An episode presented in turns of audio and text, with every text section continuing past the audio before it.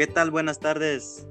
Hoy 31 de octubre de 2020 nos honra la presencia del maestro Ociel Morales Guzmán, quien nos compartirá sus experiencias acerca del tema la educación virtual en la actualidad. ¿Qué tal maestro? ¿Cómo está? ¿Qué tal? Buenas tardes. Bien, gracias. Me da gusto que me hayan invitado para compartir mis experiencias sobre la educación en la actualidad.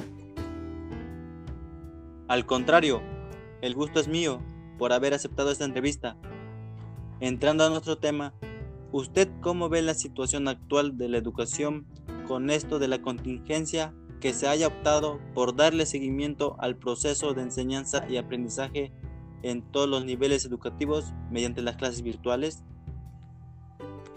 Bueno, primero que nada, se optó por esta modalidad para salvaguardar la salud de todos los estudiantes y de esta manera no perdieran el ciclo escolar.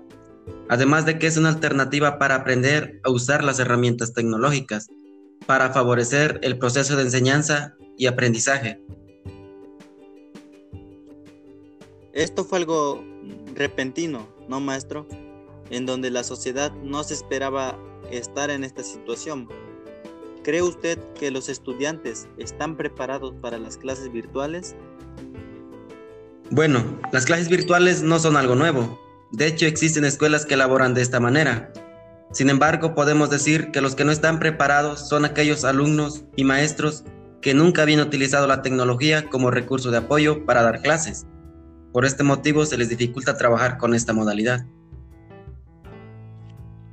Veo que muchos se quejan porque dicen que no están aprendiendo nada mientras que los docentes aún no se adaptan y tienen poco conocimiento de cómo utilizar las diferentes plataformas que le ayudan a impartir sus clases. ¿Usted qué, sugiere? ¿Qué es lo que se debe hacer ante esta situación? Bueno, yo creo que ante esta situación nuestras autoridades educativas tienen, esa responsabilidad de dar capacitación a todos los docentes. Claro, siempre pensando en favorecer los aprendizajes de los estudiantes. Claro, yo concuerdo con usted de dar capacitaciones sobre las herramientas digitales, porque algunos docentes desconocen aquellas plataformas que se pueden utilizar con facilidad, por ejemplo el Zoom y el Google Meet. Son muy eficaces para dirigirse verbalmente ante los estudiantes.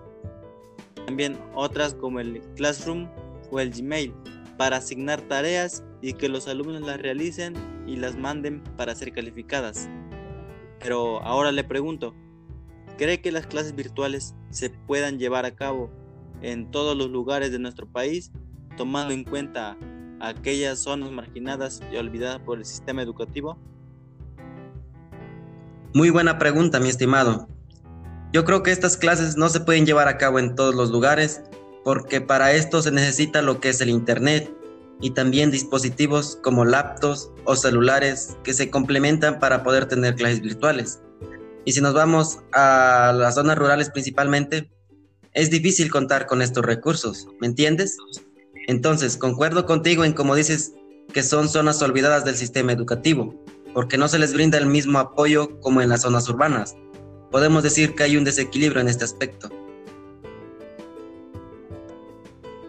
Sí, Realmente hay, un gran descuido por parte del gobierno en estos lugares. Ante la situación en la que nos encontramos, surge una gran pregunta. ¿Cómo hacen los docentes que laboran en estos lugares? ¿Clases virtuales?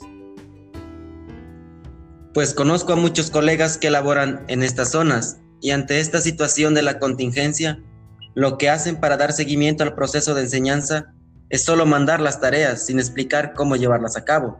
Pero en mi opinión no es la forma adecuada, porque la mayoría de las veces los alumnos tienen dudas en cómo realizar ciertas actividades y es más difícil cuando no hay cómo comunicarse, porque muchas zonas rurales no cuentan con señal telefónica y para tener acceso a Internet es difícil. Realmente es difícil trabajar de esa manera, ¿no, maestro? Volviendo a las clases virtuales, ¿cómo se deben llevar a cabo? Pues principalmente las clases deben ser dinámicas, siempre robando la atención de los alumnos, fomentando el trabajo colaborativo para compartir ideas, realizando unos juegos breves En fin, hay muchas estrategias para que, los, para que las clases virtuales funcionen y favorezcan siempre el aprendizaje. Creo que en estos momentos el docente tiene que ser creativo en la forma de ingeniarse de cómo dar las clases. Con esto damos por finalizada la entrevista. Eh, muchas gracias. Realmente fue buena idea llevar a cabo esta charla porque aprendimos mucho con lo que nos compartió. Espero volver a tener otra charla con usted y nuevamente muchas gracias maestro. Pues igualmente, muchas gracias. Créanme que también es un gusto para mí compartir lo que pasa con la educación para hacer una reflexión sobre ella. También espero volver para discutir otros temas con usted. Gracias. Bueno, nos despedimos de la audiencia. Gracias por acompañarnos y buenas tardes.